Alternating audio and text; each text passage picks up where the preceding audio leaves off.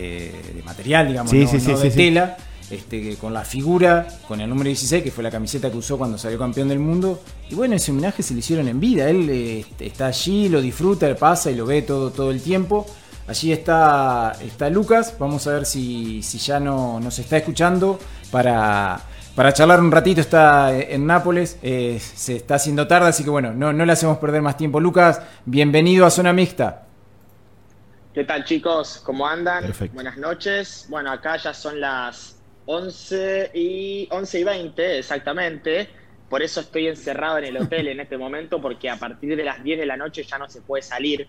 Hay toque de queda. Nápoles eh, está declarado como zona roja por la cantidad de casos que hay acá de, de COVID. Así que bueno, por eso esta salida del hotel les pido disculpas. Si hubiese sido eh, en otro horario seguramente lo haríamos desde la calle y seguramente con alguna imagen del lío de fondo. Este, de todas maneras, Lucas, es un lujo tener tu, tu, comunicación, poder charlar con vos, este, que nos cuentes, obviamente, cómo, cómo se está viviendo allí. Yo decía, en la ciudad que sin duda más ama y venera a Diego Armando Maradona.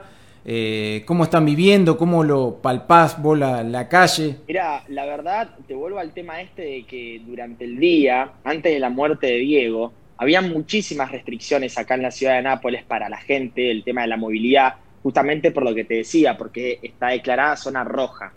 El toque de queda continúa a partir de las 10 de la noche, pero desde que murió Diego, desde el 25 de noviembre, la policía liberó muchísimo esas Ahí se nos un poquito. restricciones justamente para que la gente pueda salir a la calle y pueda ir a despedir a Diego. ¿La hora? Sí, ahí te estamos escuchando. ¿Me, escuchan bien, chicos? Sí, sí, ahora sí. Ahí va. Les decía que, bueno, desde que murió Diego, la policía eh, y, el, y, el, ayuntamiento de Nápoles bajaron esas restricciones para que la gente justamente durante el día pueda ir a despedir a Diego, pueda ir a dejarle una flor, un cuadro, una foto, cartas, cualquier cosa que los haga recordar al más grande de todos. Eh, así que sí, son días movidos acá en Nápoles. La verdad es que el primer impacto en la gente obviamente que es tristeza, pero es lo que ellos dicen, Diego no murió, Diego para nosotros no murió. Diego está y siempre va a estar en nuestro corazón y en nuestra memoria. Así que bueno, la verdad es que están tristes, pero uno, como siendo argentino, al venir acá, eh, ves lo querido que es Diego y, te quedas tranquilo de que acá lo van a cuidar y lo van a defender de por vida. Así que bueno, yo creo que ya de a poquito, a medida que vayan pasando un poco más los días, ya van a empezar a caer, porque hay muchos que todavía no caen. Claro. Eh, vos sabés que mientras contabas que cómo se siente la gente y demás, yo pensaba que, que ellos eh, como que están más, si se quiere, un poco más acostumbrados a nosotros a, no tenerlo, digamos. Porque Diego se fue hace, hace mucho de Nápoles y pudo volver pocas veces. Y a pesar de eso, obviamente, ese amor está intacto, pero es como que que de ellos ya se fue despidiendo y nosotros somos los que nos tenemos que acostumbrar a que no, no va a estar más. Sí, totalmente de acuerdo con lo que decís. Ellos ya hace mucho que no, no lo pueden ver a Diego. Creo que la última vez que vino Diego acá, no sé si no fue en el 2013, que sale al San Paolo y que fue un caos, como siempre, que Maradona venía a Nápoles, pero es tal cual lo que decís vos. Ellos ya lo, han, lo tenían muy, muy lejos, digamos. Mm. Eh, no digo que ellos para ellos ya estaba muerto, para nada, claro, no, no. jamás va a pasar, pero sí que lo tenían bastante lejos y bueno, obviamente murió y es una tristeza inmensa, eh, pero bueno, nosotros tal vez ya lo teníamos un poco más cercano, con, bueno, viéndolo dirigir en Gimnasia de La Plata, una lástima, la verdad, que esto haya ocurrido en este momento, va, primero que haya ocurrido y segundo en este momento, ¿no? En pandemia, eh, sin públicos en los estadios. Imagínense lo que hubiese sido, no solamente en Argentina, sino lo que hubiese sido el San Paolo ayer cuando el Napoli jugó contra la Roma. Pero bueno, es lo que tocó. Sí. Eh, Lucas, vos eh, estabas en Nápoles hace unos días, te, fuiste para, para ahí cuando, cuando sucedió lo que sucedió. A mí me cuesta este, decir la palabra y, trato de no decirla, pero ¿cómo, fue que, que, bueno, que estás allí en Nápoles? Mira, yo vivo en Barcelona. Hace un año lancé un documental que se llama El Capitán de Nápoles. De paso, paso el chivo. Sí, ya vamos eh, a hablar de, YouTube. del documental después. Eh, y bueno, me enteré de la noticia, estaba justo por jugar al fútbol, imagínate, 5 y, 5 y 6 de la tarde, no me olvido más. Me llegó el mensaje y nada, primero la verdad es quedé, bueno, como todos, aturdido, abombado, como no, no, no saber qué pensar.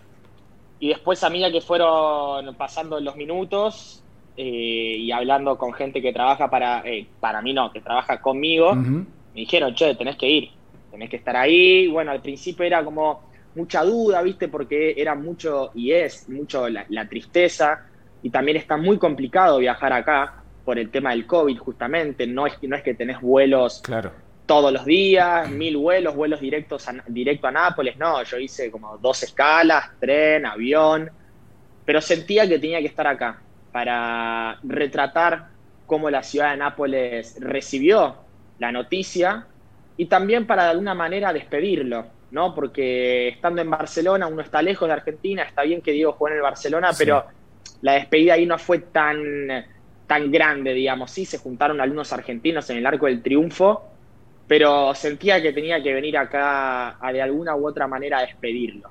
Así que por eso vine el sábado a la mañana y bueno, ya mañana bien temprano me vuelvo para, para Barcelona. Claro. Eh, vos decías, eh, bueno, tu documental El Capitán de Nápoles, tuviste la, posibilidad de, charlar con gente que convivió con Diego allí en Nápoles, su época más, gloriosa, obviamente. Eh, bueno, y con, con, gente acá en Argentina, con el profe Signorini, con Dani Arcucci. Em, obviamente vos, por tu edad, no, no lo viste jugar a, Diego, no viste su, plenitud, eh, pero ¿cómo, ¿cómo, fue que te, llegó ese fanatismo por Diego y, se dio esto de, hacer el documental y demás?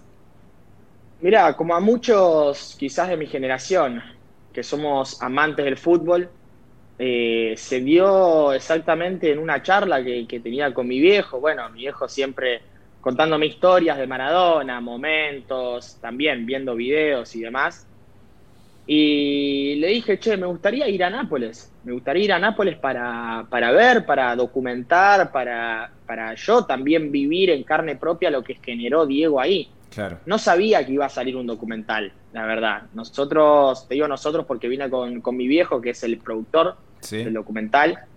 Eh, y, la verdad es que fue, fue increíble. Eh, nosotros estuvimos dos días, las 24, 48 horas, perdón, grabando con toda y en principio la idea era hacer un cortometraje o un video de 6, 7 minutos y cuando vimos el, material dijimos, wow, acá hay algo grosso. Mm. Eh, así que bueno, y el video tardó como 9, 8 meses en, estar listo, fueron muchísimos, eh, muchísimas semanas, muchísimos meses de, de laburo y después, bueno, surgió la, idea de poder hablar con Arcucci, que la verdad que dio un salto de calidad tremendo para el documental, y también con Signorini. Hablamos con Giovanni Aiello, quien era el, chofer y el asistente personal de Diego, que entre paréntesis, hoy tuve la posibilidad de reencontrarme con él. Y imagínate cómo está que no, no quería ni hablar. Mm. Estaba destruido. También Sergio Ciano, quien era un fotógrafo en la época del... Bueno, sigue siendo fotógrafo, pero en la época del Diego cuando él tenía 15 años, Sergio Ciano, él le sacaba fotos a Diego en los entrenamientos. También Sergio Ciano destruido. La verdad que eh, eh, la gente triste, pero bueno, lo que te decía, siempre recordándolo de la mejor manera. Y la idea ahora era volver justamente, no para hacer una segunda parte del documental, sino que también para retratar un poco cómo, cómo ha vivido y cómo está viviendo la ciudad esta triste noticia. Y bueno, después, viendo el material, veremos a ver qué, qué es lo que sale. Claro. Eh, vos cuando, cuando llegaste a Nápoles, aquella vez que vos me decías, no, no sabías que iba a salir un documental, eh, tuviste acceso también a, lugares muy eh, místicos de, allí de Nápoles. ¿Ese contacto lo hiciste antes o vos llegaste a Nápoles y empezaste a golpear puertas y ver que, quién te atendía, digamos? Eso fue todo trabajo del productor, que aprovecho y le mando un saludo, y a, y a mi madre también, a la productora, porque han ayudado mucho para que esto salga. Eh, y ya desde, desde antes habíamos hablado con Giovanni Aiello y con Máximo Vignati. Mm. Máximo Vignati es quien tiene el mejor museo que hay en el mundo de Maradona, con todas cosas de Diego. Y también ya habíamos hablado con Sergio Ciano para la entrevista. Y bueno, ni bien llegamos al aeropuerto, ya nos fueron a recibir Giovanni con Máximo en el auto y ahí arrancamos. Pero sí, hubo un laburo de producción de antemano pero después obviamente que un montón de cosas que fueron ocurriendo acá, porque uno puede planear, pero después cuando estás eh, eh, laburando o estás en acción, puede variar absolutamente todo y puede pasar cualquier cosa. Pero sí, teníamos un poco ya eh, de cosas planeadas, no como ahora, por ejemplo, que vine. Claro. no, no, ahora no, no, no tenía nada planeado, sino que era más que nada también los testimonios de la gente, de los hinchas, eh, ir, a, ir ahí a lo, más eh, adentro, a lo más sentimental del hincha napolitano. Bien, estamos hablando con Lucas Sepiurca, eh, realizador del documental El Capitán de, Nápoles. él está allí justamente en Nápoles. ¿qué, lugares te, conmovieron o, qué testimonio o cuando te encontraste con quién eh, allí una vez que, bueno que la noticia obviamente ya, ya había sido confirmada y vos llegabas este, a, la tierra de, Diego. Mira, lo primero que me conmovió muchísimo al llegar fue, bueno, acá justo a tres cuadras de donde estoy, eh, que estoy en el barrio Cuartel Español, hay un mural de Maradona que, bueno, seguramente muchos lo habrán visto, mural muy grande con una imagen de él cuando jugaba en el 1990. Y yo había estado tres veces ya en Nápoles y siempre había pasado por ahí, ya lo había visto. Y estaba el mural con alguna que otra imagen, también alguna que otra foto. Pero apenas llegué el sábado me fui ahí y me impactó muchísimo ver eh, una especie de, de altar que armaron ahí, con velas, con cartas para él, como decía al principio, mm. con fotos, con cuadros, todas camisetas de Maradona colgadas por todos lados, luces, un montón de gente, gente llorando. Y te puedo decir que ahí fue cuando tal vez, eh, no, no, no, sé todavía si caí, mm. pero fue un golpe duro, fue wow, digamos, eh, esto, esto es real. Y después, bueno, en el San Paolo también, en el estadio, atrás de, la curva A del San Paolo, que dentro de unos días se, llamará Diego Armando Maradona muchísimas camisetas, bufandas, bueno, lo mismo que en el mural, pero por 10, digamos, porque también hay más espacio. Claro. Y también ayer, por ejemplo, el día del partido con, la Roma llovía un montón. La gente igualmente ahí, con frío, sin ningún problema, despidiendo a su máximo ídolo. Y los napolitanos decían, ¿qué nos vamos a correr de la lluvia si son lágrimas de, son lágrimas de la ciudad de Nápoles que está llorando a su hijo pródigo? Así que la verdad que es increíble el amor que, que sienten los napolitanos por Diego. Claro. Eh, bueno, obviamente todos hemos escuchado de, que bueno, en su momento estaba a la altura de, San Gennaro, Diego, allí en Nápoles. Eh, ¿Sigue estando ahí a la misma altura ese más? ¿Más? Más, más, más, más. Y yo te digo que después de, su fallecimiento, más aún, eh, esto iba a pasar, digamos. Obviamente que nadie se imaginó que iba a pasar ahora, tan pronto, así, tan de la nada, más después de, la operación que tuvo, que en teoría había salido bien y que estaba en la casa descansando y demás. Eh, la verdad que fue, fue choqueante, pero yo creo que, yo creo que sí, que más. Claro. Eh, Lucas, eh, obviamente sabemos que Diego, por ejemplo, hizo el documental con Capadia, lo entrevistó y después se enojó y no, no quiso ni ver el documental ni nada. ¿Sabés si llegó a ver algo de tu documental? ¿Si alguien de la familia lo vio? Mirá, la verdad es que no lo sé y creo que no. Lamentablemente, no me quiero meter mucho en este tema, pero mm. yo creo que Diego no, no, estuvo bien rodeado en sus últimos años. Era muy difícil llegar, muy difícil. Mirá que movimos cielo y tierra y muy complicado, porque además era una especie de homenaje para él, porque en el documental no habla de violencia, no habla de drogas, no habla de la camorra, no habla de cómo se fue Diego de acá en Nápoles, que no se fue del todo bien. Son todas eh, cosas buenas, cosas positivas, mensajes alegres. la verdad que la idea era que, que él lo pueda ver, pero bueno, realmente no lo sé, sería una gran alegría para mí que el día de mañana alguien cercano a Diego me diga, che, lo vio. Claro. Eh, eso sería increíble. Pero bueno, yo me quedo tranquilo que de alguna u otra manera, junto a mi equipo de trabajo, pudimos homenajearlo eh, con este documental. Así que bueno, eso la verdad que a uno, uno lo pone contento más allá de, la triste noticia, ¿no? Claro. Eh, Vos sabés que uno, obviamente esto que vos decías lo, lo han repetido en, los últimos días muchos, eh, sus ex compañeros de México 86, ex jugadores, to, todos han marcado esto de que era imposible llegar eh, y, o que directamente no querían que llegue, que llegue nadie, o sea, querían como tener aislado, viste, y, manejar, este, bueno, de hecho ni, ni, las hijas podían llegar. Eh, y, y, se está, digamos, como despertando en, en, los maradonianos ese hecho de, de querer saber realmente qué fue lo que pasó. Eh, ustedes allá, eh, tanto en Nápoles, pero bueno, vos en Barcelona cuando estabas, ¿qué, qué era lo que, lo que vivían de, desde allá? Mira, la verdad que acá la gente no está muy enterada de eso. Sí, algunos Ajá. me preguntan, por ejemplo, che, se está hablando de este médico Luke que, que, lo allanaron y que no sé qué, y que no sé qué, pero ellos la verdad que están dolidos y prefieren recordarlo al Diego de la mejor manera y no meterse mucho en ese tema. Y a mí en lo personal me parece increíble cómo puede ser que mismo después de su fallecimiento lo sigan volviendo loco, ¿viste? Déjenlo descansar en paz. Eh, hay mucha gente acá queriendo salir beneficiada. Es una lástima, la verdad, que, que haya tenido que pasar esto para que la gente se despierte y la gente cercana a él se dé cuenta de que algo andaba muy mal realmente. El negro Enrique lo pude escuchar ayer y él decía, mm. yo le mandaba mensajes a Diego y a veces me bloqueaba. Claro. O sea, una locura. ¿Cómo, ¿Cómo no se dijo antes? ¿Cómo nadie se avivó antes? Pero bueno, nada, lo que pasó, pasó y la verdad que lo único que pido ahora es que, que, que lo dejemos tranquilo, ¿viste? Que la gente lo deje tranquilo. Obviamente, que se haga justicia, pero que la gente no se quiera beneficiar de este tema. Y recordarlo siempre de la mejor manera, porque dicho por él, a él no le gusta que, que la gente llore.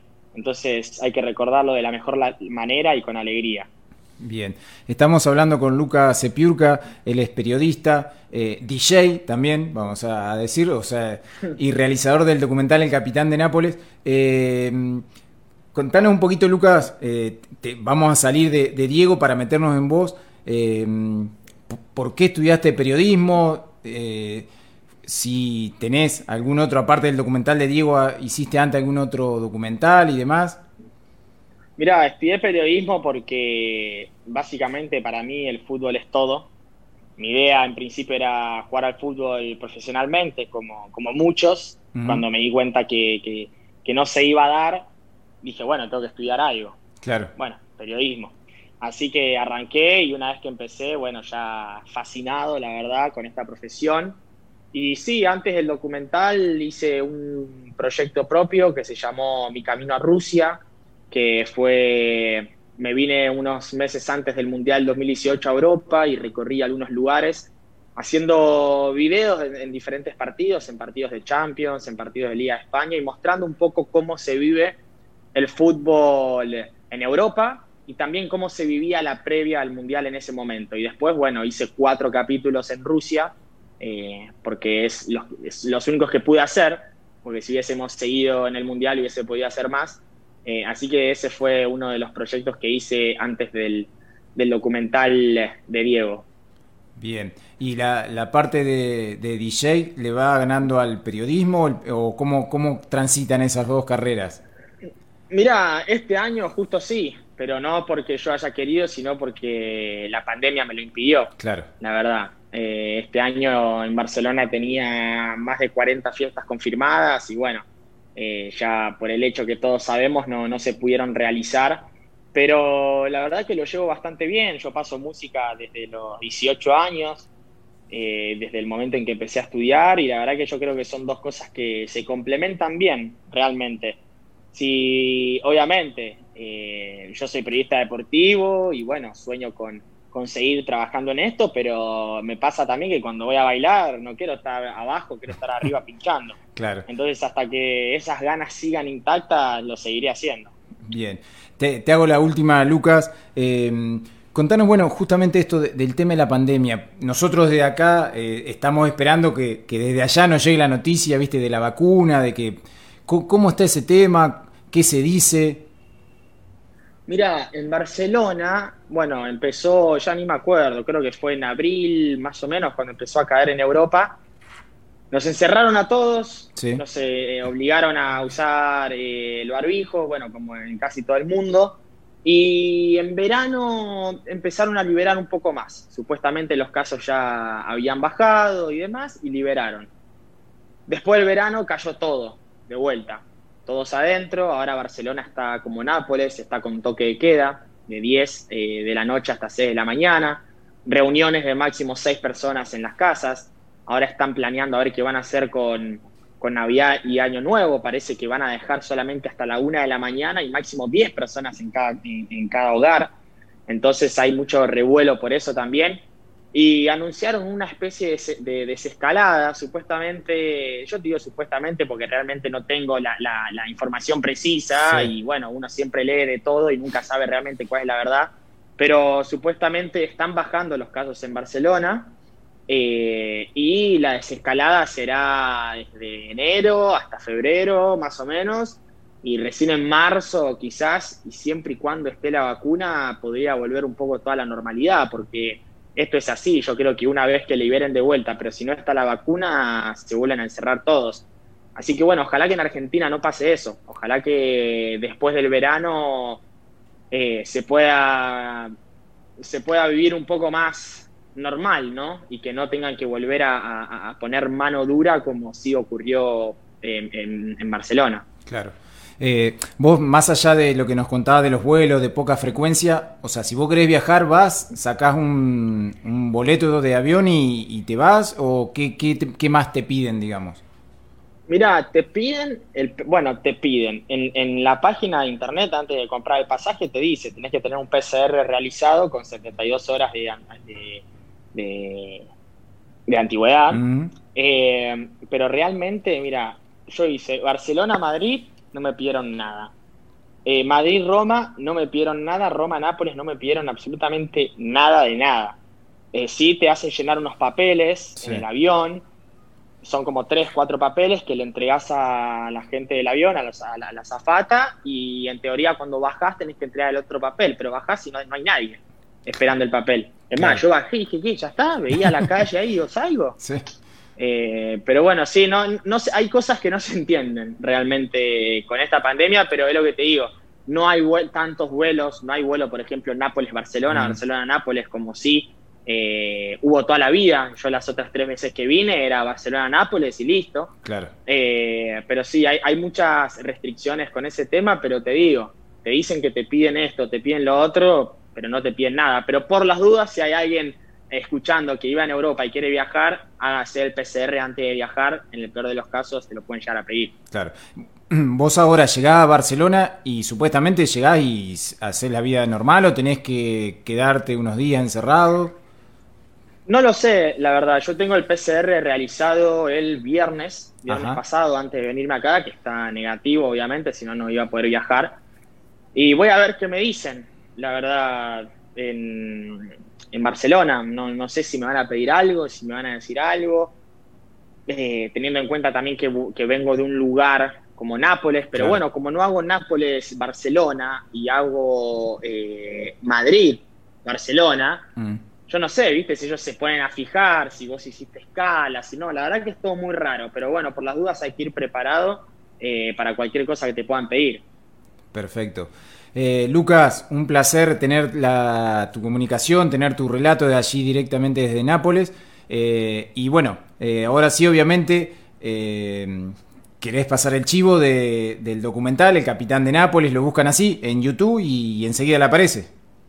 El Capitán de Nápoles, sí, exactamente. Ahí Lucas Epiurca está subtitulado en español, en portugués, en inglés y en italiano, para todos los, para todos los gustos y todos los idiomas. Así que el que quiere, bienvenido sea. Sí, es muy, muy recomendable. la parte, la parte que vos contabas de, ese, de ese museo allí tan íntimo con cosas de Diego es, tremendo, ver eso es, tremendo.